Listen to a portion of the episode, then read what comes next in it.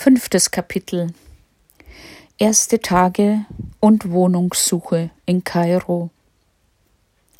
Samstag, 3.9.2011.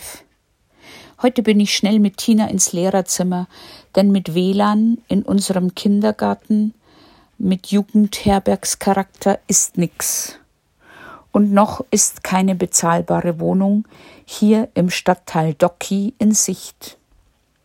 Uli eine Kollegin von Tina, vermittelte eine Wohnungsbesichtigung ganz in der Nähe der Deo. Der Besitzer der Wohnung, ein ehemaliger Richter, vermutlich 80 plus, mit Hund, führte uns durch die nikotingeschwängerten sieben Zimmer, vollgestopft mit König Ludwig Möbeln. Im Mietpreis von 600 Euro war auch ein kleiner Garten inbegriffen, der sich aber doch nur als zwei Meter Gestrüpp vor einer hohen Mauer entpuppte.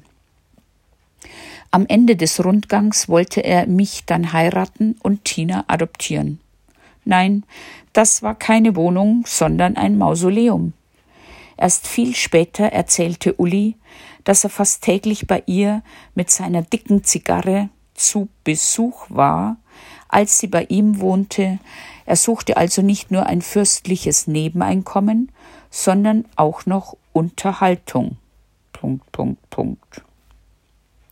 Wie uns ja schon vorausgesagt wurde, ist es hier heiß, laut und dreckig. Aber wir nutzen jeden Vormittag und Nachmittag den schuleigenen Pool. Und nach wie vor finde ich, dass er das Beste an der ganzen Deo ist. Erstes Highlight für Tina und Dennis. Der Schulleiter, Herr SK, ein Bayer, lädt am 1. September das komplette Lehrpersonal zu einer Filuckenfahrt auf dem Nil ein. Warum mit angereiste Ehefrauen, Ehemänner und Kinder dazu eingeladen werden, ich aber als mit angereiste Mutter nicht, bleibt ein Rätsel. Am Sonntag, 4. September 2011, hat Dennis seinen ersten Schultag. Tina begleitet ihn mitten ins Getümmel, wo sie ihn seinem neuen Lehrer übergibt, der aussieht wie Leo Sayer. Ich beobachte alles aufmerksam und fotografiere vom Balkon des Schulgebäudes und mir ist, als würde er heute zum zweiten Mal eingeschult. Mit den anderen circa tausend Schülern muss er erstmalig die ägyptische Hymne Biladi singen und dann geht's los. Hand in Hand marschiert er mit Levke, Pfarrerstochter, in die Aula. Ach, wie süß. Dort werden die neuen Lehrer von Herrn Haha auf die Bühne gebeten und müssen sich vorstellen.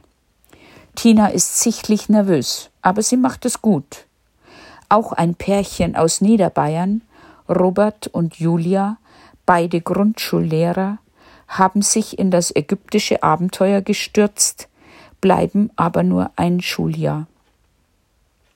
Dennis hat jetzt jeden Tag bis 13.30 Uhr Unterricht. Das wird bei diesen Temperaturen ganz schön anstrengend werden. Aber er ist guter Dinge. Noch. Mit uns im Kindergarten wohnen Susi, Ende 30, eine hessische Grundschullehrerin und Gerald, 66, pensionierter Chemielehrer aus Berchtesgaden. Auch sie haben ein kleines Zimmerchen mit Dusche und WC, aber leider keine Klimaanlage. Wie Tina sind sie beide neu angeworbene Lehrer an der DEO und wie wir ständig auf Wohnungssuche. Meistens treffen wir uns in der Kindergartenküche morgens zum Bröselkaffee und abends, um unsere Erfahrungen zu besprechen. Hauptsächlich bezüglich der vergeblichen Herbergsuche. Ein paar Mal versuche ich auf dem überdimensionalen Gasherd etwas zu kochen. Meistens essen wir Salat und belegte Brote. Gemüse und Obst kaufen wir bei fliegenden Händlern auf der Straße. ältere Deolehrer haben uns eingebläut, alles gründlich mit Spülmittel zu waschen. Noch hat keiner von uns Magen-Darm-Beschwerden. In der Nähe der Deo gibt es auch einen Supermarkt, wo man dekadent westlich angehauchte Dinge wie Waschpulver und Nutella zu stolzen Preisen kaufen kann. Auch Fleisch und Fisch wird angeboten. Und so mache ich eines Abends einen großen Topf Rindsgulasch und Susi und Gerald sind begeistert. Während wir essen und trinken und lachen, macht sich ein Heer von Abermillionen winzigen Ameisen über den beiseite gelegten Deckel und Kochlöffel her. Ich bin entsetzt und angeekelt, mache aber trotzdem Beweisfotos, denn das glaubt sonst keiner. Von Gerald habe ich am Deopool ein eindeutiges Angebot erhalten. Im Laufe des September soll ich ihm helfen, im Chemieraum die Chemikalien zu sortieren, die sein Vorgänger im Chaos hinterlassen hat. Als ich meinem Freund Markus von diesem Angebot per SMS erzähle, schreibt er zurück Pass auf, vielleicht hast du ja noch eine große Karriere an der Deo vor dir. Aber irgendwie kam es dann doch nicht mehr dazu, weder zur Neugestaltung des Chemieraums noch zu meiner Deo-Karriere. Seufz. Als erster fand Gerald eine neue Bleibe und verließ unsere Kindergartentruppe. Er bezog eine schäbige 120 Quadratmeter Wohnung, die auch uns schon ein Makler angeboten hatte. Im Wohnzimmer war unter einem ebenso schäbigen Teppich ein riesiges Loch im Parkettboden versteckt, und in der dreckigen Küche nervte eine laute Wasserpumpe. Gerald sagte wegen der Aussicht vom siebten Stock auf den Garten der russischen Botschaft hätte er sich für diese Bude entschieden. Tja, so hat halt jeder seine eigenen Kriterien. Da diese Wohnung schon längere Zeit leer stand, bat er mich, ihm bei der Grundreinigung zu helfen.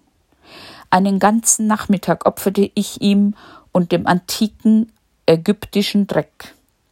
Zuerst gab er mir ein Glas Wasser mit einem Strauß verwelkter Blumen, die ich gar nicht mehr mitnehmen wollte. Aber kein Wunder, dass sie den Geist aufgaben, bei diesen Temperaturen in seiner Wohnung ohne Klimaanlage. Für seinen vollkommen verdreckten Kühlschrank brauchte ich alleine mehr als zwei Stunden. Sein Angebot, bei ihm zu duschen, bevor ich nach Hause gehe, habe ich, da schweißgebadet, mit mulmigem Gefühl in seinem rosaroten Badezimmer in Anspruch genommen, zumal kein Schlüssel an der Tür vorhanden war.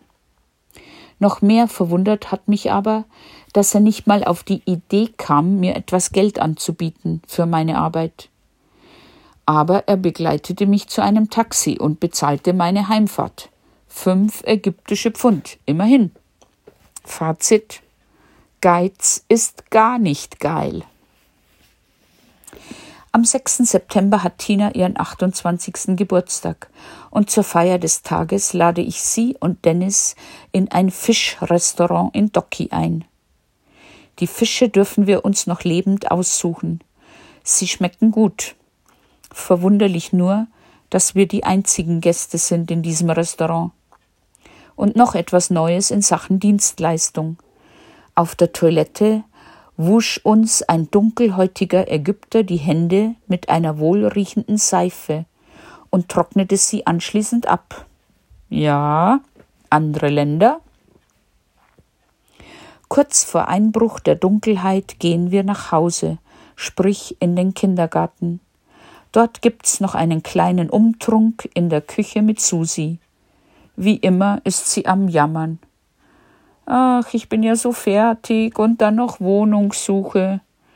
Von uns dreien, Gerald, Susi und Tina, braucht sie am längsten, um eine adäquate Bleibe zu finden.